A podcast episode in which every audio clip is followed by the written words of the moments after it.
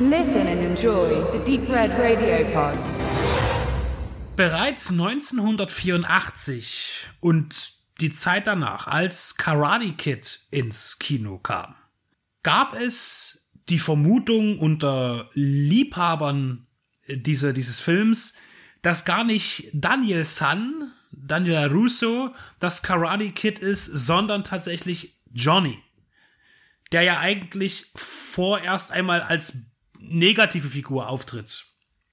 Und genau dieses, diese Theorie, diese Frage, wer ist nun eigentlich der Gute gewesen damals, wie da jetzt genau man darauf kommen könnte, das werden wir dann gleich noch äh, erörtern. Äh, das, finde ich, ist so ein bisschen die Basis gewesen von der ersten Staffel zu Cobra Kai. Cobra Kai, also die Fortsetzung des Franchise von Karate Kid nach der eigentlichen, ich nenne sie jetzt mal Daniel LaRusso Trilogie und plus Teil 4 mit Hilary Swank, der echt total unterirdisch ist. Und letztlich auch einem Remake, das es noch sehr viel später gab mit Jackie Chan als Mr. Miyagi Verschnitt. Und die Serie wurde aufgegriffen, also zumindest bestellt. Ich glaube, so rum ist das von YouTube bei, ich glaube auch äh, Columbia, also dann Sony Television irgendwas, also die Karate Kid kam ja über Columbia Pictures ins Kino äh, damals und da sind die Rechte auch heute noch geblieben. Und YouTube, wie ja alle anderen Formate auch, da gab es irgendwie auch, Apple hat eine Serie gemacht, es fing alle an, auf diesen Netflix, Amazon-Ding Serien zu produzieren. Und YouTube hat sich dieses Thema genommen. Äh, das ist jetzt auch nichts Unbekanntes. Mittlerweile ist die Serie bei Netflix angekommen. YouTube hatte mutmaßlich kein Interesse mehr. Und Netflix hat es bereitwillig aufgenommen und dann auch die dritte Staffel jetzt selbst produziert und die vierte ist auch in Arbeit. Da wir jetzt äh, freundlicherweise, und das ist ja der Witz, wir bekommen jetzt das Streaming-Angebot, das erst bei YouTube war, dann bei Netflix, kriegen wir jetzt Staffel 1 und 2 als Hardware nach Hause auf Blu-ray-Disc in Kooperation von Sony Home Entertainment und Nameless. Und da habe ich Staffel 1 und 2. Ich muss sagen, mit einem tollen Cover erstmal. Das macht Spaß drauf zu schauen. Es ist eine schlichte Amaray mit den zwei Discs drinne, mit ziemlich viel Bonusmaterial, finde ich, was ich, was man dann eben über das Streaming-Format nicht hatte wenn ich mich nicht irre. Und auch beim, erstmal generell beim Layout hat man eine einfache, schöne Sache draus gemacht. Und das ist wieder so ein Ding, da habe ich gesagt, also alleine, ganz alleine das zu besprechen, macht auch keinen großen Spaß. Deswegen hat der Max mich unterstützt, der mir jetzt gegenüber sitzt mit ungefähr 400 Kilometer Entfernung oder so. Ich glaube, so viel ist es gar nicht. Und er hat sich dann quasi, weil ich ihn darum gebeten habe, auch ein bisschen in die Materie hineingearbeitet. Er hat nochmal die drei Filme geschaut, die Basisfilme. Das ist übrigens eine Geschichte, die läuft schon seit zwei Jahren oder sowas. Ich weiß gar nicht, weil ich ja die Filme mal ausgeliehen habe auf Blu-ray. Äh, aber schön, dass es jetzt endlich klappt. Und äh, genau, zu diesem Zeitpunkt, wo wir jetzt darüber sprechen, ist die dritte Staffel bei Netflix angelaufen. Äh, wir haben alle drei Staffeln gesehen, wir haben die Filme gesehen und wir versuchen das jetzt mal irgendwie zu ordnen. Ich muss da gleich mal einschreiten. Danke für deine Einführung. Also es hat sich bei mir tatsächlich etwas gezogen. Nicht, dass ich kein Interesse gehabt hätte an der Serie, sondern dass ich mich äh, schwer tat zu motivieren, die Teile zwei und drei zu gucken, wo man aber im Nachhinein sagen muss, das war jetzt gar nicht so so schlimm. Ich gucke ja die Filme am liebsten mit meiner Freundin zusammen und da ist halt nicht immer beiden gleich nach Karate Benedikt kann das wahrscheinlich kaum nachvollziehen, wie einem nicht immer zu nach Karate sein kann. Aber genau. Und ich, und ich bin ja dann so jemand, meine Freundin sagt, lass uns die Serie anfangen, lass uns die Serie anfangen. Und ich so, nein, erst wenn wir mindestens Teil zwei und drei geguckt haben, weil das muss ja dann schon irgendwie eine Reihenfolge haben. Da bin ich ja so ein bisschen stur. Und ja, irgendwie zu Weihnachten war es dann halt erst soweit. Aber ich habe dann direkt auch noch weitergemacht, als ich vom Thema angefixt war, habe genau wie du auf Netflix dann ja, oder ich habe auf Netflix die Staffeln 1, 2 geguckt, du ja auf deiner Blu-ray und die dritte haben wir dann beide auf Netflix gesehen. Kleiner Exkurs, ich bin mal sehr gespannt, ob die Staffel 3 und 4, die ja dann exklusiv von Netflix jetzt kommen, ob die auch noch auf einem haptischen Medium rauskommen oder ob da Netflix, wie halt bei vielen eigenen Produktionen, ich nenne da vor allen Dingen meine Stephen, meine Stephen King Verfilmungen, wo ich mir ja wahrscheinlich nie eine DVD, eine Blu-ray ins Regal stellen werde können.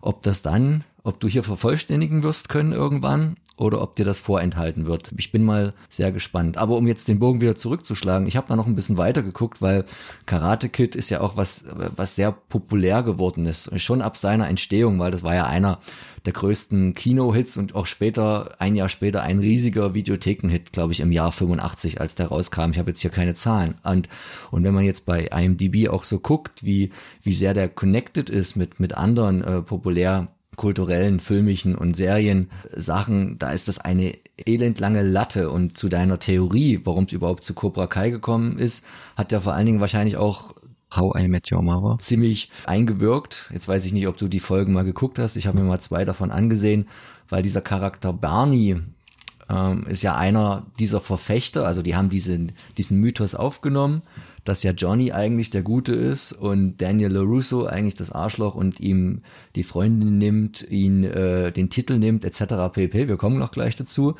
und hat das immer in der Serie ganz doll vertreten unter seinen Freunden. Und dann haben irgendwann die Serienmacher, als das dann ein sehr großer Hype war in der neunten Staffel, angefangen, William Zepka und auch äh, Ralph Macchio in die Serie reinzuholen, wo sie sich selber spielen. Ist auch ganz lustig. Kann man auch bei Netflix angucken. Und das war so um die, das war so 2013, die neunte Staffel. William Zepka ist ja das große Idol von Barney und er hasst, er hasst quasi Daniel LaRusso und Ralph Macchio. Und, aber er liebt William Zepka und das geht dann so weit, dass er da, William Zepka da zum Trauzeugen dieses Charakters von Barney in, in dieser Show wird und auf seiner Hochzeit der Trauzeuge und so. Und, äh, und er, William Zepka taucht, glaube ich, in vier verschiedenen Folgen auf Ralph Macchio, zumindest in der einen, wo sie beide da sind. Also das ist halt so das popkulturelle Feiern dieses Phänomens at its best quasi. Aber es ging auch schon früher los. Ich habe nämlich gerade kurz bevor wir das aufgenommen haben, noch eine Trio mit vier Fäuste Folge geguckt und das ist ja eine Serie, die lief ja eigentlich genau zu der Zeit, wo zumindest Karate Kid 1 und 2 rauskam und ich habe jetzt aus der dritten Staffel eine Folge geguckt, weil ich das auch gesehen hatte, wo auch ein Johnny, irgendein Johnny, die Kranich-Taktik anwendet. Und ich dachte mal, okay, das hast du gar nicht mehr so im Kopf. Und war totaler Blödsinn, total überhöht, auch total falsch, weil der Johnny ist ja erstens ein Böser auch. Und er macht die Kranich-Taktik als Angriffsmove. Und das geht natürlich zweimal vollkommen schief. Und die Jungs von Trio mit für Fäuste gewinnen dann natürlich gegen ihn. Aber das hatte, war halt damals schon hoher Stellenwert, dieser Film. Und auch diese Serie hat den bis heute noch. Aber jetzt wollen wir eigentlich zum eigentlichen Thema kommen. The odds are on their side. Experience is on their side. But now he's got someone on his side. Fighting always last answer. Someone who knows what it takes. Always guy. And is willing to share it. You're the best friend I ever had. You pretty okay too.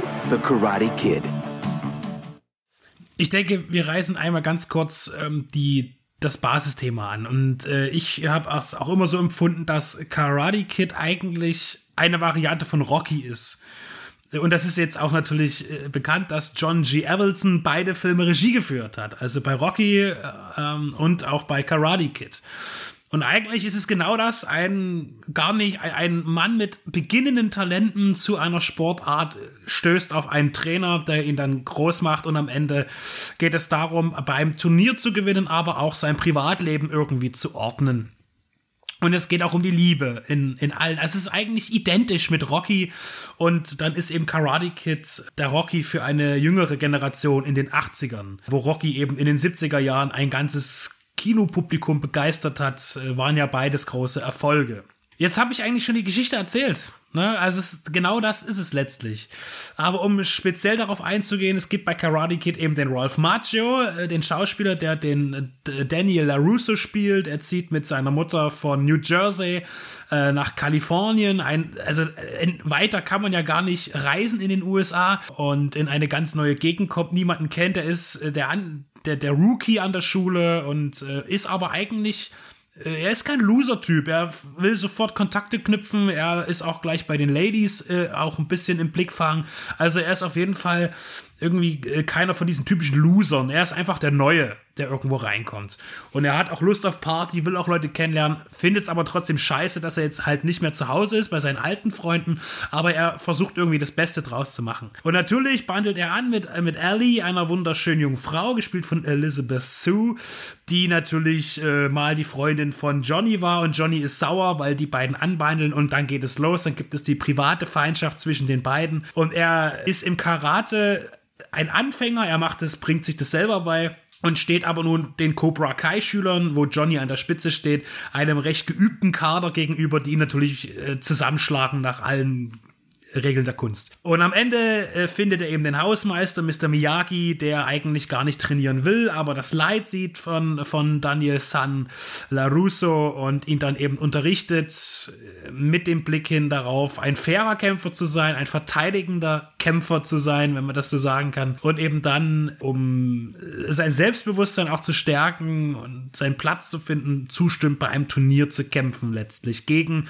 die bösen Karate-Kinder ja, äh, näher auswalzen will ich das gar nicht. Ich denke auch, dass mittlerweile Karate Kid eigentlich wirklich für jene, die diesen Podcast jetzt hören, bekannt sein sollte. Irgendwie. Davon will ich jetzt einfach einmal ausgehen.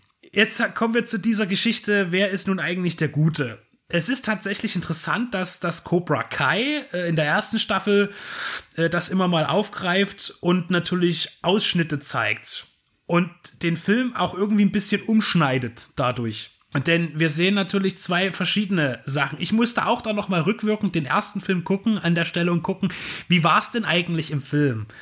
Denn die eigentliche, eigentliche Hauptrolle in Cobra Kai hat ja eigentlich erstmal Johnny irgendwie. Also er verliert im Turnier 84 beim äh, All Valley Karate Turnier verliert er gegen Daniel LaRusso. Äh, er hat den bösen Lehrer Crease, der halt wirklich der Ober also äh, wenn Eltern diesen Lehrer sehen würden, die würden da sofort die, die Schule schließen lassen, ja, so unter dem Motto.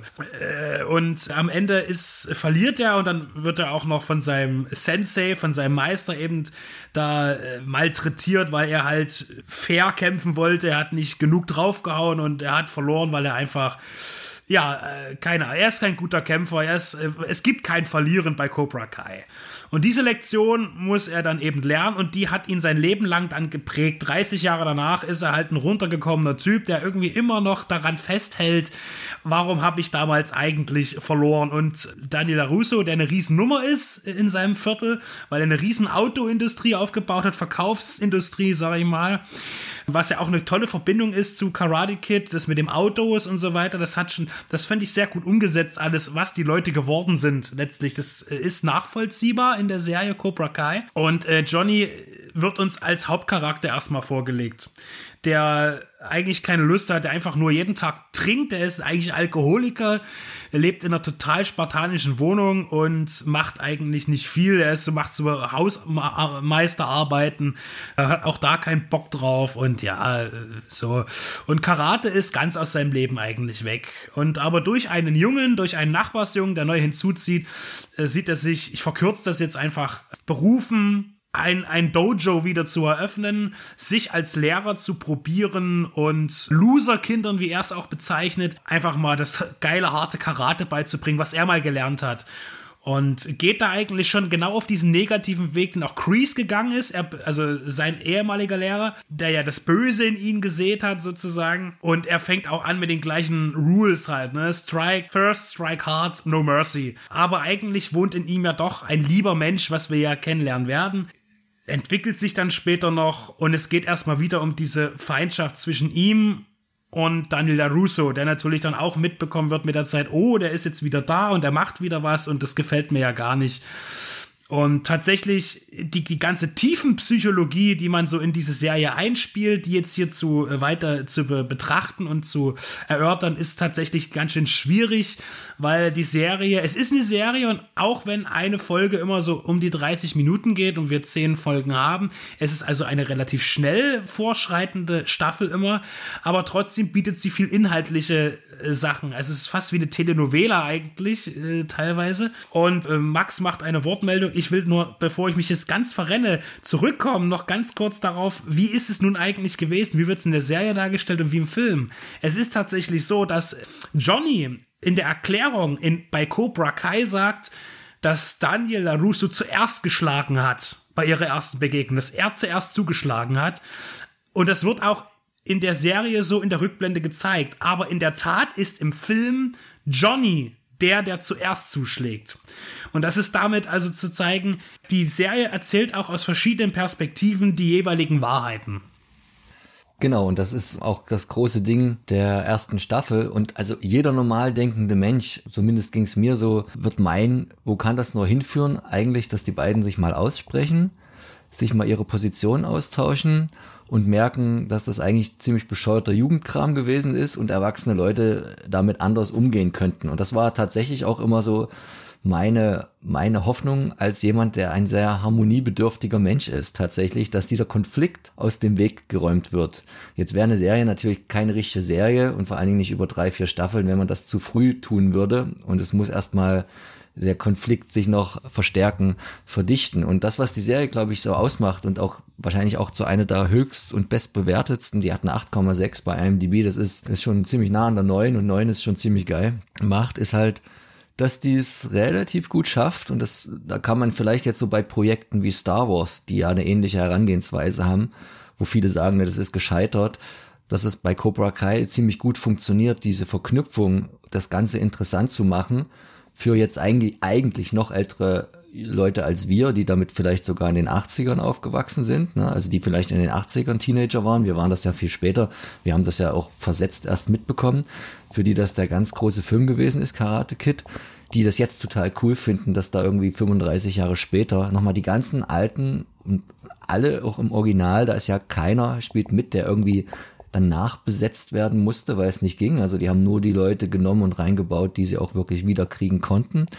Und dass du natürlich trotzdem ein junges Publikum bedienst und das halt auch in diese nächste Generation reinträgst, ähm, was ja auch irgendwo logisch ist, weil du hast ja schon erzählt, dass Johnny dann ja mehr aus der Not raus, weil er auch mitbekommt, wie sein erster Schüler und lange Zeit sein einziger Schüler, Miguel Diaz, aus einer Einwanderfamilie, relativ arm, er wohnt ja auch in keiner guten Gegend, wird da seinerzeit auch aufgemischt. Und Johnny verprügelt dann erstmal so, so vier Halbstarke. Und äh, wie man auch später merkt, ist das ja auch also sein Vorstrafenregister und er wird da immer handgreiflich und er ist sowieso ein, ein Anachronismus in dieser Zeit. Er wirkt aus der Zeit gefallen. Er ist auch vollkommen in den 80ern stecken geblieben. Er beschwert sich über die aktuelle Musik, hört Hardrock am liebsten, weiß nicht, was das Internet ist, geschweige denn, wie man das bedient und ist halt das Gegenteil von Political Correctness. Das ist auch was, was die Serie extrem spannend macht, dass, dass die Schüler die ja in dieser heutigen Welt aufwachsen, sehr political correct sind und, und, und er ist halt so ein ungehobelter, der alles frei raussagt, der jeden beleidigt und da hart aneinander gerät und wo man ihn sich selber halt natürlich schwer als Lehrer vorstellen könnte. Und äh, neben den erwachsenen Hauptprotagonisten, ne, nämlich Daniel und Johnny, es spielt natürlich auch die Umkehrung eine große Rolle. Früher war ja irgendwie Johnny der coole Typ und auch so ein bisschen bei den Mädels beliebt und Daniel hatte damit ein bisschen Schwierigkeiten. Und wie das so oft ist, dreht sich das dann so um. Und wie du schon sagtest, der eine ist jetzt erfolgreich, hat eine hat ein Haus, hat eine Frau, die übrigens ganz schön viel jünger ist, wenn man jetzt mal anfängt mit mit mit rechnen, aber das machen wir später, hat zwei Kinder und die Kinder sind dann natürlich nicht zufällig mit dem äh, Schützling äh, von Johnny auf der Schule und da entwickelt sich was und das geht dann so wieder in diese Romeo und Julia Thematik mit zwei verfeindete, in Anführungszeichen, Familien und die Kinder haben was und dann kommt noch eine dritte Variable ins Spiel, nämlich der Johnny hat noch einen Sohn, mit dem er an sich nicht mehr viel zu tun hat, außer dass er ihn irgendwann mal gezeugt hatte. Aber der gerät dann wiederum an Daniel und dann trainiert er auf einmal der Sohn von dem einen im Dojo von dem anderen und naja, dann wird's natürlich schon irgendwo eine Sache, die einen gewissen Soap-Charakter hat, um immer ein paar persönliche Verwicklungen zu finden, um die Serie natürlich auch am Leben zu halten. Aber zumindest in der ersten Staffel fand ich das, war das noch relativ bodenständig und man hat das nicht so überdramatisiert. Das war dann in der zweiten Staffel schon anders. Da hat man ja vieles eskalieren lassen, auch hinten raus. Ich weiß gar nicht, wie sehr genau wir da jetzt detailliert eingehen wollen. Aber am Anfang fand ich das noch relativ bodenständig, was ich auch immer am ersten Film so gemocht habe. Der hat das nie so überzogen. Wie du schon sagtest, der, der kommt zwar dahin als Neuer, aber er war nie so der, der krasse, das krasse Mobbing-Opfer. Und am Ende war das ja dann auch, war ja auch keine Karate-Maschine und das war nicht so übertrieben und was irgendwie Abseitiges und auch bodenständiger als Rocky. Nicht nur für ein jüngeres Publikum, sondern halt auch nicht so ein krasser Aufstieg und er hat sich da nur, nur erwehrt. Und das äh, fand ich am Anfang an der Serie relativ gut, genau wie am Film. Das ist in der Filmreihe dann ein bisschen unrealistischer geworden hinten raus. Mehr Hollywood reingekommen oder mehr Okinawa, wie auch immer man das nennen will. Das ist ja und auch in der Serie Cobra Kai, als man dann wahrscheinlich gemerkt hat, das hat relativ großen Erfolg, hat man es dann natürlich auch ein bisschen ausgedehnt. Was in Bezug auf die dritte Staffel ich schon wieder gut finde, obwohl ich es insgesamt lieber gesehen hätte, wenn sie das bei zwei Staffeln etwas runter und gekürzt hätten, weil dieses, diese negative zweite Staffel hat mir persönlich so emotional nicht so doll gefallen. Aber um das ist ja und das ist Gesetz der Serie, dass du auch wie bei Star Wars oder so, der zweite Teil ist, ist immer der, der dir richtig hart eins reinwirkt, um dann im dritten de, oder dann in der vierten Staffel, wo ich auch echt hoffe, dass sie es da zu Ende bringen, weil dann auch keine Charaktere mehr rausgeholt werden können, die das Universum eigentlich per se noch hergibt. Und dann wird es krampfig werden, was Neues zu erfinden. Es ist ja schon krass, dass bereits am Ende der ersten Staffel Martin Cove äh, auf einmal wieder auftaucht und dann kommt die große Krise, könnte man sagen, ähm, weil, weil, er als als Crease äh, ja auch tatsächlich, und das war mir gar nicht mehr so bewusst, in allen drei Filmen von Karate Kid einen Auftritt hat. Im zweiten am allerwenigsten aber schon äh, im ersten und dritten sehr deutlich. Und der ja das manifestierte, äh, das personifizierte Böse ist einfach. Also wirklich, da gibt es auch nichts. Da gibt es keine Seite an ihm oder keine äh, Nuance, die man irgendwie als positiv anerkennen könnte, wo ja schon bei den Schülern erkennbar ist, hm, das ist jetzt doch komisch. Äh, er, er sagt jetzt, ich soll jetzt auf die äh, verwundete Stelle draufhauen im Turnier. Eigentlich will ich das ja nicht, aber er ist mein Sensei. Was er sagt, wird schon richtig sein. Und dann eben dieser Gehorsam äh, dem, dem Lehrer gegenüber. Das ist ja bei Daniel San und Mr. Miyagi. Pat Morita haben wir noch gar nicht genannt bis jetzt der natürlich nicht mitwirkt, äh, sondern immer aus dem, aus dem Jenseits zu hören ist, ab und zu mal äh, in der Serie. Mr. Miyagi, die ganz große Figur, der Yoda des Karate, könnte man sagen. Und Martin Cove tritt auf und ich dachte mir schon, meine Güte, der fällt doch gleich um. und aber tatsächlich ziehen er das durch, ihm auch in der zweiten Staffel und dann auch in der dritten eine Hauptrolle zu geben, die schon sehr, sehr präsent ist und der auch immer wieder da ist. Und das finde ich schon klasse. Also, äh, das hat mich dann schon überrascht, dass, dass er so präsent ist. Ja, und das finde ich eben auch gut. Das hat mich sehr überrascht. Ich dachte mir jetzt auch, da, da muss jetzt auch noch Elizabeth zukommen und dann kommt sie ja auch tatsächlich irgendwann als Ellie. Und ich finde da auch, dass sie sich damit gut Zeit lassen, Stück für Stück die Charaktere einzufügen und nicht alles auf einmal zu werfen, äh, sondern eben diese Überraschungsmomente zu lassen. Wo ich ja schon jetzt äh, im Vorgespräch gesagt habe, rein theoretisch erwarte ich jetzt für die vierte Staffel, dass Thomas Ian Griffith auftaucht. Aber ähm, der ist ja nicht mehr so präsent wird sich zeigen, was da jetzt in der vierten Staffel noch rangeholt wird. Im Übrigen auch nebenbei diese Freunde von ihnen, zum Beispiel Bobby und, und Tommy aus dem Film 84, dass die auch sich selbst wieder spielen in der Serie, wesentlich später, die man ja von nirgendwoher wirklich kennt. Die hatten ja keine Karriere, wo man sagt, die kenne ich jetzt äh, vom Gesicht her unbedingt. Also da haben sie schon sehr viel Wert drauf gelegt. Und das ist auch gut für die Serie. Es ist ja auch tot traurig, wenn man es mit der Realität gleichsetzt. Also es gibt halt diese eine, diese eine Folge in der zweiten Staffel, die, der könnte man sagen, die fällt so ein bisschen raus oder man könnte sie bös als Füllerfolge bezeichnen, weil sie für die Handlung von Cobra Kai an sich nicht so viel zu bieten hat, außer dass Johnny mal verschwindet und in der Zeit nicht so richtig mitkriegt, kriegt, dass Kreese wieder sein Dojo übernimmt und negativ beeinflusst, weil er damit seinen alten Jungs, das sind irgendwie wirklich alle von der Gang außer Dutch, also Chad McQueen war wohl der, der hat nicht nochmal mitgemacht, aber die anderen drei, äh, die fahren da einen aus und der eine von den Freunden hat da in der Serie schwer Krebs im Endstadium. Und ich, hatte, ich dachte schon beim Gucken, das sieht aber entweder sehr gut geschminkt aus oder der ist wirklich betroffen und äh, der Schauspieler hatte auch Krebs und er ist ein, paar Monate nach dem Dreh ist der auch wirklich verstorben. Das war so quasi sein Vermächtnis, die Folge. Die ist ihm ja auch gewidmet worden, die Episode. Ja, und das ist schon, wenn, wenn diese Ebenen so verschmelzen, ist das schon, ist es schon nicht schlecht und umso, umso emotionaler. Und, und, und solche Momente hat ja die Serie viel. Und wir wollen jetzt gar nicht so vorgreifen, aber wir haben ja im Prinzip jetzt schon gesagt, dass irgendwie fast alle wichtigen Personen aus den ersten drei Karate Kid-Filmen vorkamen. Zum Beispiel auch aus ähm, Okinawa, wenn er Daniel Sun, also ich hatte so ein bisschen das Gefühl, dass die Serie, die hat einen, einen sehr guten Produktionslook, aber ich, und natürlich, und auf die Action kommen wir wahrscheinlich auch gleich noch zu sprechen und auf die jungen Darsteller, das halten wir bisher noch sehr kurz. Wir fokussieren uns auf die alten. Aber dass die ersten zwei Staffeln überschaubar gewesen sind, äh, wo vielleicht halt auch nur YouTube mit nicht so ganz großem Budget da unterstützend wirken konnte. Und als dann für, für die dritte Netflix, dann habe ich so gedacht, jetzt explodierten so auch die, äh, die Orte. Jetzt geht's auf einmal nach Japan. Daniel fliegt nach Okinawa aus verschiedensten Gründen. Dort trifft er auch auf alte Bekannte. Und da wurde das Ganze dann weiter, ne? Dann nochmal auch so eine Reise in die Vergangenheit von von äh, Mr. Miyagi, wo seine Wurzeln ja liegen und dann der dritte, die dritte Serie, Staffel nimmt dann halt sehr viel Bezug auf diesen zweiten Film. Ne? Und das war halt schon eine, eine, eine gute Ausdehnung auch und wenn man jetzt auch noch sagt, du hast gesagt, der Crease, das ist so das Böse in Person und ähm, einer der, eine, eine der meistgehastetsten Rollen, wofür er immer wieder bewundert wird, auch von Fans.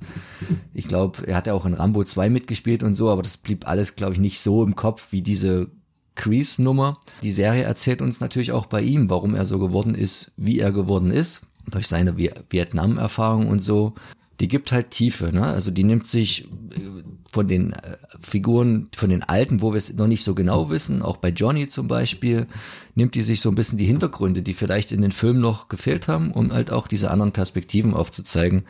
Und da ist halt das, was du auch schon gesagt hast, dass der Avildsen hat unglaublich viel Material gedreht, was ja jetzt nichts Ungewöhnliches ist, was dann im Film nicht verwendet wurde. Und da haben sie jetzt ganz viel, zum Beispiel andere Einstellungen zu uns bekannten Szenen, jetzt einfach in die Serie mit reingeschnitten, um halt diese anderen Blickwinkel vielleicht auch zu verdeutlichen und uns hier zu zeigen, dass das, das, das, was im Teil 1 passiert ist, eigentlich nur ein großes Missverständnis unter Jugendlichen war, befeuert vom Hass eines mittelalten Mannes und Vietnamkrieg-Veterans.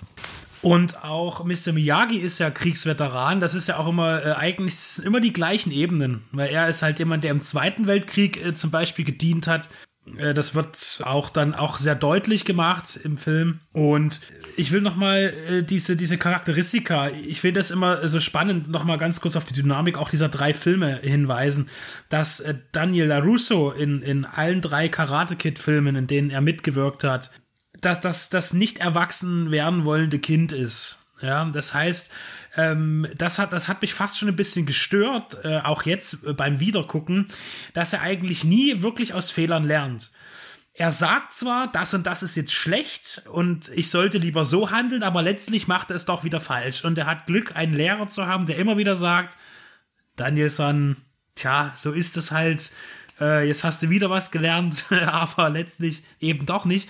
Und ich war, und das überträgt sich auch auf die Serie. Das heißt, es ist wirklich mal, ich habe das wieder verglichen. Er ist wie Schneewittchen. Nicht aufmachen, nicht die Tür aufmachen, nicht den Kamm nehmen, nicht den Apfel essen und immer wieder äh, trotzdem, jedes Mal bei jeder Gelegenheit ist er wieder der unbändige Jugendliche, der sich behaupten möchte, äh, der zeigen will, dass er äh, was kann, ja, äh, und dann eben in Schwierigkeiten gerät. Und genauso ist es ja auch in den, in den Staffeln irgendwie schon. Genau, nur dass jetzt, weil ja leider Pat Morita nicht mehr mitspielen konnte, musste die Rolle der Vernunft, musste jetzt seine Frau quasi übernehmen. Die ist also, das, das fällt halt in der, in der ersten Staffel ungemein auf, dass, dass die immer, die immer das Dummheit verhindernde Element ist, die auch äh, bewirkt, dass das nicht so übermäßig Seifenoper dramatisch ausartet, weil sie immer wieder sagen, jetzt hol mal Luft, jetzt überlegen wir mal so, du kannst jetzt nicht dahin gehen und dem einfach auf die Fresse hauen oder wie regeln wir das? Natürlich, wir gehen zur Polizei und solche Sachen. Und, und das, das, das Schöne daran ist, dass ich dachte, sie locken sie auch mal aus der Reserve. Spätestens dann in dem Moment, wo in Staffel 3 dann tatsächlich auch die Ellie, nämlich die alte Liebe von den beiden, auftaucht. Aber selbst da bleibt sie cool und wie jemand ne, und, und, und, und baut nicht irgendeine dumme alte Eifersucht wieder auf, was man ja auch als Motiv in vielen anderen Filmen und Serien hat, sondern sie bleibt vernünftig und sie bleibt meistens immer ähm, die, der, der, der Engel auf der Schulter, der zur Kontenance ähm, anmahnt eigentlich auch schon bei beiden, bei Johnny und bei, bei ihrem Ehemann äh, Daniel. Sie ist da auch schon sehr harmoniebedürftig, so wie du äh, ungefähr. Und es ist ja tatsächlich so, ähm, dass wir hier wirklich zwei gespaltene Personen, also eine gespaltene ja, es ist ja keine Freundschaft, aber es könnte eigentlich eine gute Freundschaft sein zwischen, zwischen, zwischen Daniel und Johnny. Und äh, es ist ja auch so, dass es immer wieder Bezugspunkte gibt, die, dann kommen sie sich näher, dann verbringen sie einen Abend in einer Bar miteinander oder zusammen bei einem Doppeldate, obwohl sie das dann vielleicht da gar nicht wollten und, und merken irgendwie, dass sie doch irgendwie was gemeinsam haben und die alten Zeiten auch schon echt lange her sind und man auch vernünftig sein kann. Und äh, es ist hier ganz klar von Anfang an erkennbar, dass beide Darsteller, also beide Charaktere gute sind. Und es wird auch nie in irgendeine Richtung gespielt, dass einer von den beiden eigentlich böse ist. Und das Element kommt dann eben echt erst durch Crease rein. Äh, es ist ja dann auch so, in der Entwicklung haben wir am Ende auch drei Dojos, äh, um die es geht letztlich. Und äh, die unterschiedlichen Schüler eben, die wechseln dann immer von einem Dojo zum anderen irgendwie, weil äh, keiner so richtig, also es ist immer ein Hin und Her, das ist ein, ein, ein Umgetausche von, von Spielern, wie beim Fußball könnte man fast sagen, die von Club zu Club rangieren. Äh, das hat aber auch die äh, Begründungen, weil die Jugendlichen sind eben Jugendliche und sie sind möglicherweise oder hier ganz deutlich leicht beeinflussbar durch die weisen, mutmaßlichen weisen Worte von älteren Herren äh, oder Erwachsenen und äh, sind eben leicht formbar und können eben auch schlecht geformt werden. Und hin und wieder wird es denen aber auch klar, und dann ist eben auch das Handeln der, der Kinder gefragt, der Jugendlichen. Und das ist natürlich eben die andere Ebene. Wir haben sehr viel mit den Erwachsenen zu tun und ihren Problemen, die sie als Jugendliche hatten und die sie nicht abschütteln konnten. Und jetzt haben wir eben auch die Neuen, die genau die gleichen Probleme durchlaufen. Und du hast die ganzen Kinderdarsteller auch angesprochen, die, ich, die niemand von uns je zuvor irgendwie groß gesehen hat. Äh, also ich nicht. Äh, sehr frische Gesichter und hier kam ich auch wieder zu dem Punkt, wo ich sage, ich bin mir auch bei Karate Kid nicht sicher. Ich hätte gerne in meinem Umfeld habe ich versucht, jemanden zu finden, der Kampfsport macht oder gemacht hat als Jugendlicher. Und ich wollte schon gern wissen, wenn man jetzt Karate Kid nimmt, ist das Karate, was die da machen? Ist das glaubwürdig? Ich weiß es nämlich nicht. Denn ich habe auch ein bisschen geguckt, wie ist denn das? Die haben sicherlich vorher alle irgendwie ein bisschen Training gehabt. Ich weiß, dass zum Beispiel auch William Zapka nach Karate Kid noch ein bisschen weiter das Ganze gemacht hat. Er hat auch irgendeinen Gürtel dann gemacht. Ich weiß nicht welchen. Auf jeden Fall hat er das tatsächlich noch ein bisschen weiter betrieben. Bei Ralph Macchio habe ich keine Ahnung, ob der in irgendeiner Form tatsächlich Karate-Kenntnisse sich angeeignet hat, wirklich das ist wie das Thema Michael Dudikoff, was wir mal hatten, und äh, American Ninja oder American Fighter, äh, dass er eigentlich nichts konnte und zum Set kam und einfach irgendwas nachgeahmt hat, so mehr oder weniger. Äh, das ist aber, es sieht ja sehr technisch immer alles aus, auch bei Karate Kid ist die Frage, und so ist es auch bei den jungen Schauspielern, die hauen schon ganz schön drauf. Also vor allen Dingen in der dritten Staffel, was da teilweise für Fights gemacht werden, das ist ja kein Vergleich zu dem, was wir in allen Karate Kid Filmen gesehen haben. Das ist schon eine, eine Nummer härter, was da ist. Das, das ist schon kein Karate mehr äh, oder kein Turniergedanke mehr in dem Sinne, wie es meistens war letztlich bei den Filmen. Im, im ersten ganz besonders und im dritten, das ist hier schon Martial Art teilweise. Und von den jungen Darstellern, die natürlich auch alle viel älter sind, meistens als sie eigentlich spielen, da sind teilweise äh, Altersdiskrepanzen von zehn Jahren dabei, aber da gibt es schon ziemlich harte Raufereien. Also, ich finde, dass Ralph Macchio jetzt nicht den großen Karate-Dunst hatte vor dem Dreh, war vielleicht für die Entwicklung der Rolle auch gar nicht so schlecht. Also erstens mal zum Thema Alter. Wenn hier einer eine, eine, viel jüngere Person spielt, dann ist es immer er gewesen, weil er spielt ja bei Karate Kid 84 quasi einen 17-Jährigen und ist aber beim Dreh, weil er auch zu dieser Schauspielerriege aller äh, Michael J. Fox und die an anderen ewig jung gebliebenen, äh, Leonardo DiCaprio, Tom Cruise, er, er ist ja 22 und spielt einen 17-Jährigen. Und deswegen spielt er jetzt auch quasi hier mit Cobra Kai dann einen, Anfang 50-Jährigen und ist aber irgendwie schon eher Ende 50. Was dann, ich rechne das ja immer nach, das ist so ein bisschen mein Tick, die Schauspielerin, die seine Frau spielt, die ist ja 20 Jahre jünger als er zu, zu der Zeit und ist nur 14 Jahre älter als die Schauspielerin, die ihre Tochter spielt, weil die wie wiederum eine 16-Jährige spielt, ist aber auch schon 22 beim Dreh. Also nur so, wie man sich das dann gerne zu, zurechtbiegt.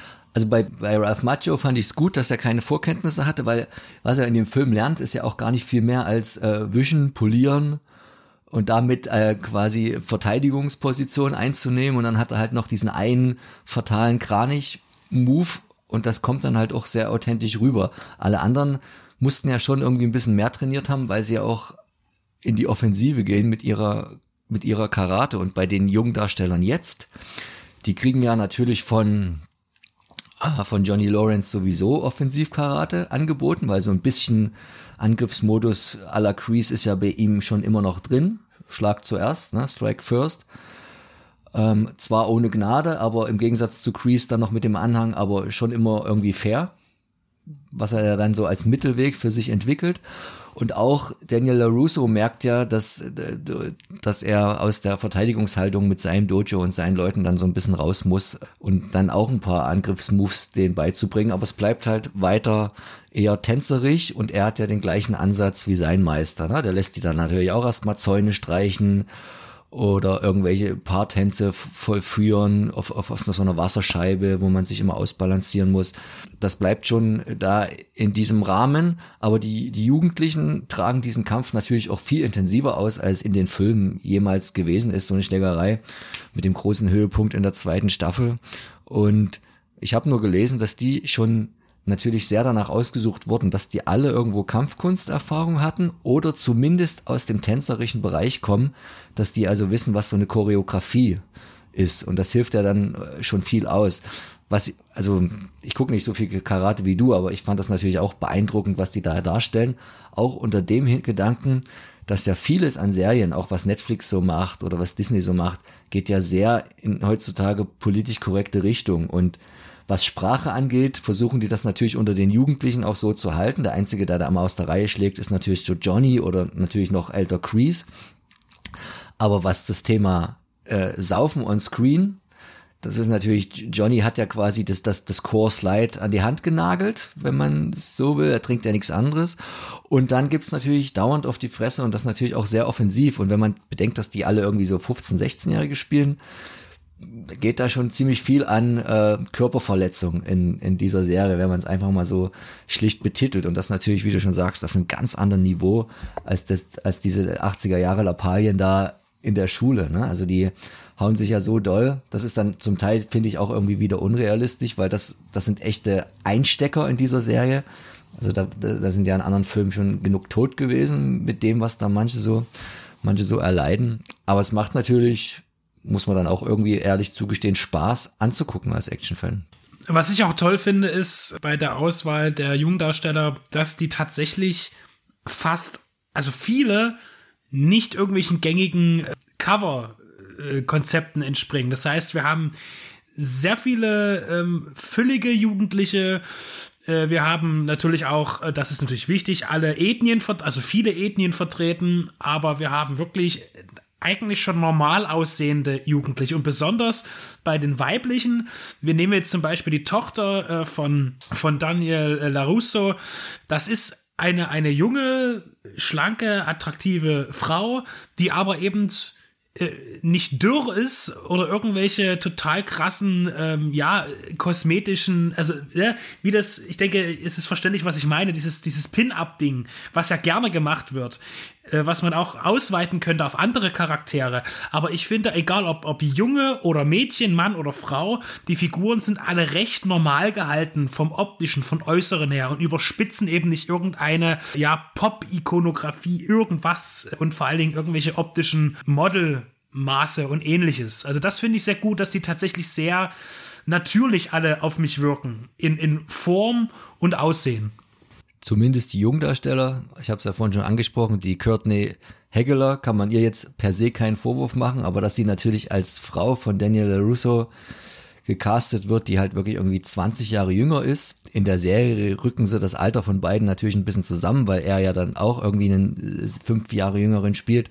Das fällt natürlich äh, schon ein bisschen raus und sie ist so die einzige, die so Richtung Supermodel geht von ihren Maßen. Aber ich gebe dir recht, bei den Jugenddarstellern hat man da recht breit gecastet und musste ja auch gute Schauspieler finden, weil wir haben ja diese Umkehrung. Da, wir haben ja erstmal so den Einblick in, in eine Clique, die sich ja dann auch verteilt auf diese Dojos und hin und her geht, die am Anfang ja alle quasi zu den eher Außenseitern und zu den Losern im amerikanischen Highschool-System gehören und gemobbt werden, die eigentlich durch die Karate, angefangen mit dem Miguel, der ja der erste Schüler von Johnny ist, zu Selbstbewusstsein geführt werden. Aber die Serie zeigt dann auch an der Figur des Hawk oder, oder Lippe, er hatte so eine Hasenscharte und wird da auch ziemlich hart aufgezogen, auch von Johnny und von allen, wie aus jemandem, der ein schlechtes Selbstbewusstsein hat, und das ist ja im Prinzip genau Johnnys Geschichte, nur auch wiederholt, wie jemand, der da eigentlich ein Loser ist, der vorher nix war alleine, der in so eine Gemeinschaft, in so eine aber doch gewaltorientierte Gemeinschaft reinkommt, dann umgedreht wird natürlich für sich erstmal ein riesiges Selbstbewusstsein rausholt. In der Serie äh, macht man das ja, visualisiert man das noch gut, dass er sich auf einmal ein Iro stehen lässt und ein riesiges Rückentattoo macht und auf einmal mit seiner Hasenscharte, mit seiner Narbe ganz offensiv auch auf Johnnys Ratschlag umgeht und sagt, ich mache daraus mein Markenzeichen und nicht mehr mein Makel ne, und lass mich da nicht mehr hänseln. Und er wird dann, bei ihm zeigt es das gut, bei ihm überschlägt das sich dann aber so. Er wird dann halt der, der totale Mobber, kehrt sich ins Gegenteil um und tut dann das an, was ihm wahrscheinlich jahrelang angetan wurde. Aber das ist irgendwie nachvollziehbar und glaubhaft, weil so funktioniert leider äh, diese Gesellschaft. Und auch das wird ja wieder umgedreht dann in der dritten Staffel, denn dann ist er auf einmal doch wieder in einem ganz anderen System, wieder derjenige, der am wenigsten zu bieten hat eigentlich in diesem, äh, in dieser Gesellschaft, in der er sich aufhält. Und dann wieder sich umkehren muss, also. Was ich ähm, in dem Sinne, du, also du hast das ein bisschen gelobt. Ich habe da aber tatsächlich auch Kritik gelesen. Also es gibt halt äh, Leute auch aus, die, die jetzt nicht zur, zur weißen Mehrheit gehören, die halt auch der Serie dann tatsächlich auch noch vorwerfen, dass sie immer noch nicht ausbalanciert genug ist für die Verhältnisse, für den Ort, wo sie spielt. Da kann ich jetzt persönlich äh, nichts dazu sagen.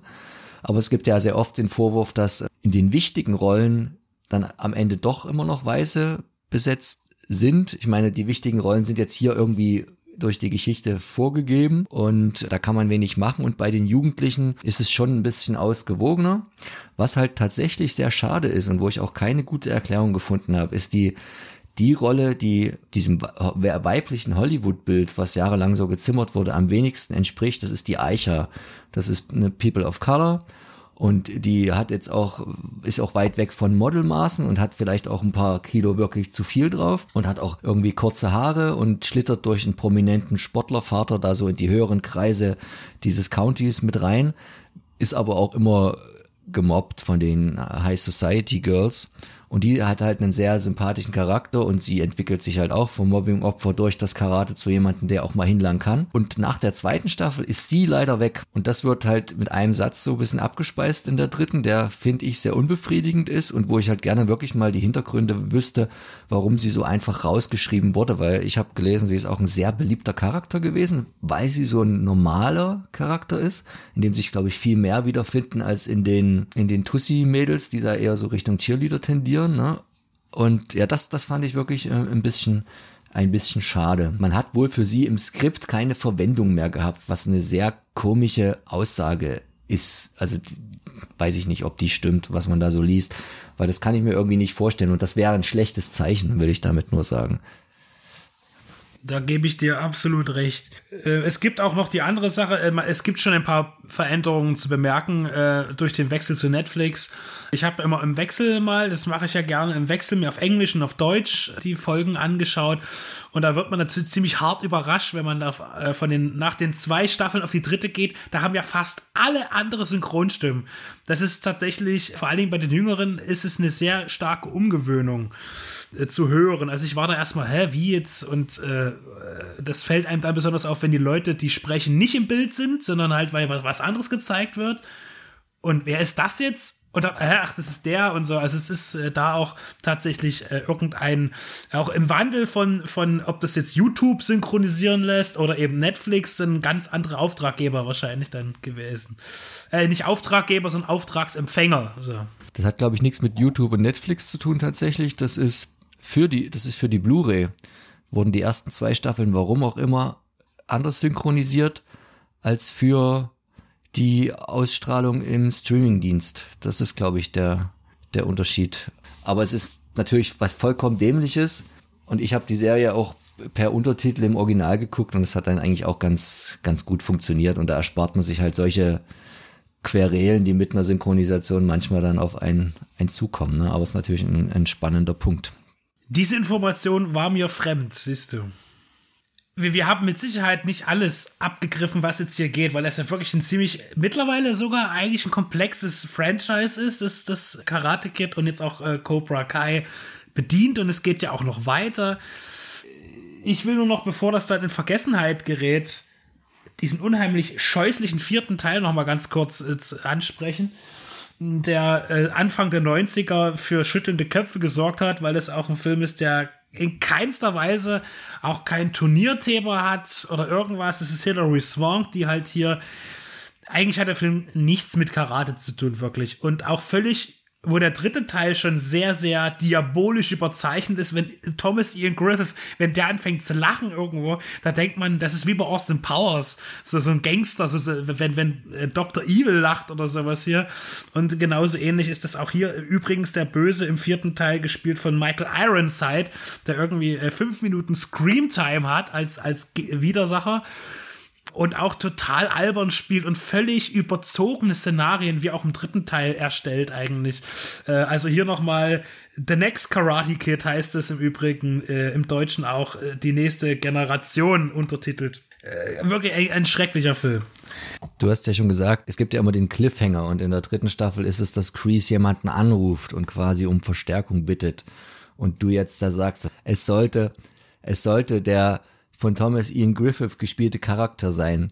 Terry Silver oder wie der hieß, glaube ich, ja. Das Spannende ist ja, und also die ersten drei Karate Kid Filme spielen ja eigentlich in einem Zeitraum von nicht mal zwei Jahren, sind aber auf einen Zeitraum von fünf Jahren gedreht, was sehr lustig ist, weil Ralph Macchio hat sich gut gehalten, was so das Altern angeht, aber er ist ein bisschen dicker geworden in der Zeit. Man könnte meinen, er hat äh, in, in Okinawa und so ganz gut ganz gut gefuttert. Also das ist eigentlich lustig. Er, er wirkt etwas aufgegangen, ohne dass er jetzt fett geworden ist. Und er ist ja beim Dreh 89 oder 88 vom dritten Teil ist er 27. Und zu dem Zeitpunkt, oder auch jetzt immer noch natürlich, war er schon älter als Thomas Ian Griffith, der aber so eine Statur hatte und wiederum viel älter wirkte und auch ja, viel, viel größer war und viel bedrohlicher war, hat das hat das niemanden gestört, außer mich, der da immer so einen Scheiß nachrechnet und sich da den Kopf zerbricht und sagt, das kann ja wohl nicht so sein, wie man so besetzt. Und ich wollte nur sagen, vielleicht hat der Crease am Ende auch Hilary Swank angerufen, also ihre Charakter, um die beiden Jungs ein bisschen aufzumischen. Das wäre natürlich ein komischer Brückenschluss. Aber die hatten nie eine Verbindung, also das äh, zumindest, äh, also zumindest nicht eine in einer Timeline, die wir kennen. Äh, ja. Ich will nur ganz kurz, auch wenn es nicht dazu passt, um dich nochmal zu ärgern, weiß nicht, ob du es äh, damals gehört hast, äh, ich komme jetzt mal auf die Wikinger zu sprechen mit, mit Kirk Douglas und Ernest Borgnine. Äh, da kannst du dann nochmal rechnen, weil der Vater zwei Jahre älter ist äh, jünger ist als der Sohn in dem Film, rein von den Charakteralter her. Äh, das ist dann noch unglaubwürdiger. Aber gut. Prinzipiell kann man sagen, dass äh, tatsächlich alle Karate Kid äh, erhältlich sind auf Blu-ray. Die Basis-Trilogie, der vierte Teil, den niemand sehen will und natürlich das Remake mit dem Zögling von Will Smith. Will Smith produziert auch Cobra Kai mit. Er ist da irgendwie scheinbar auch rechtemäßig, weiß ich nicht, wie das läuft. Auf jeden Fall hat er auf jeden Fall seinen Sohn da nicht mit reingebracht, wie er es so gerne tut. Das wäre bei einem Serienformat vielleicht auch jetzt gar nicht interessant gewesen oder wollte nicht. Aber auf jeden Fall produziert er mit auch seine Frau äh, oder wie auch immer damals, wie auch die Verhältnisse noch sind. Aber Will Smith hat auch dort seine Finger mit im Spiel. Äh, wahrscheinlich aber nicht kreativ, sondern nur finanziell, weiß ich nicht. Aber er hat ja hauptsächlich diesen, dieses, dieses Remake halt initiiert mit seinem Sohn als neuer Daniel San sozusagen. Die Geschichte angesiedelt in Hongkong, wenn ich mich nicht irre, und eben das Ganze eher nicht den japanisch-Okinawa-Style, sondern den chinesischen Stil durch Jackie Chan. Ich bin mir nicht mal mehr sicher, ob das noch Karate war oder schon Kung Fu. Oder ich habe den auch nicht so sehr gemocht. Ich habe den einmal gesehen. Aber ich bin ein großer Freund des ersten Films, äh, wirklich des ersten Films, Äh, das ist jetzt gefestigt, nachdem ich mir nach langer Zeit alle Filme nochmal angeschaut habe. Und ich bin auch froh über diese Serie, die wirklich, wie ich finde, gut anknüpft an das Original, an die Originalgeschichten und mit Fortlaufen der Staffeln auch immer mehr Details aus den Filmen nimmt und sie überträgt in die Serie und die Entwicklung dort zeigt. Und eben zu bekommen bei Nameless, also das läuft hauptsächlich über Nameless. Sie sind da die, die wahrscheinlich angefragt haben, ob sie es machen dürfen. Steht zumindest groß drauf. Und auch hier äh, zwei wirklich nette Veröffentlichungen herausgebracht haben. Und eben das ist die Frage, die du aufgeworfen hast, wie wird es weitergehen? Das werden wir natürlich im Auge behalten. Äh, wird es denn eine dritte Staffel und eine vierte denn als Hardware geben, die man noch dazu stellen kann? um ein ganz, ganz langes Karate Kid Cobra Kai Wochenende mal von einer Hardware zu genießen. Das sind Menschen mit traurigen Lebensmodellen, die sowas machen können. Es ist wie immer bei sowas, es, es könnte ewig weitergehen. Ich denke, wir haben den Kern der Sache erfasst. Ich zumindest habe viel gesagt, was ich sagen wollte. Ich bin froh, dass du das hier mit mir gemacht hast. Und meine Frage wäre jetzt aber auch noch, du hast vorher Karate Kid auch schon mal gesehen bevor wir jetzt damit angefangen haben, das Ganze ins Auge zu fassen als, als äh, Review. Aber zwei und drei auch irgendwann mal, hast du es mehrmals gesehen oder war es jetzt tatsächlich nach, auch nach langer, langer Zeit mal eine Sichtung, wo du gar nicht mehr genau wusstest, was im Film auf dich zukommt? Also ich, ich vergesse ja Filme, die ich nur so einmal sehe, sowieso relativ schnell und habe da nicht annähernd dein Detailgedächtnis, was du da manchmal an den Tag legst. Karate Kid 1 war tatsächlich eins meiner ersten Videokassetten. Ich weiß nicht, ob die sich noch in Anführungszeichen im Familienbesitz befindet. Also ich weiß, dass sie weder hier bei mir in Hannover noch in, noch in Dresden steht. Also kann sie nur bei den paar Rest VHS sein, die meine Mutter noch beherbergt. Oder sie ist dann doch mal weggekommen. Also es war noch so, so, ein, so ein ganz billiges, ne? Diese die kleine Hülle, so mit weiß äh, und nicht, nicht so wie die großen Videothekencover, aber der Film war ja sowieso jetzt gewalttätig nie irgendwie relevant, so dass man ihn hätte, nicht hätte für, was weiß ich, 10, 15 Mark dann äh, mal erwerben können. Den kannte ich natürlich, habe aber wirklich auch lange nicht mehr gesehen. Man hat natürlich so die ikonischen Szenen, die hat man parat, gerade weil sie ja auch äh, in der Medienwelt so zum Selbstläufer geworden sind. Ich verweise auf den Anfang dieser Sendung, für alle, die dies schon wieder vergessen haben, wie wir eingestiegen sind. Ähm, Teil 2 und Teil 3 müsste ich lügen. Bei Teil 3 dachte ich immer mal so, hm, hast du das jetzt schon mal gesehen oder ist das jetzt auch nur... Teil 3 war ja wieder so, dass der auch schon wieder sehr in so... Der hat mich sehr, auch dieser Böse, der dann angeheuert wird vom Silver, das hat mich dann sehr an, also so ein bisschen an äh, Jean-Claude Van Damme und auch Karate Tiger, auch so vom Habitus, ne?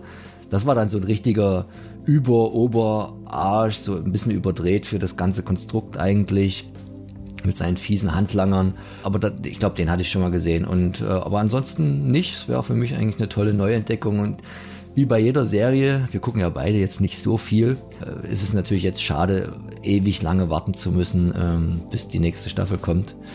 Aber ja, wir werden die Zeit hoffentlich mit anderen äh, guten Sachen füllen.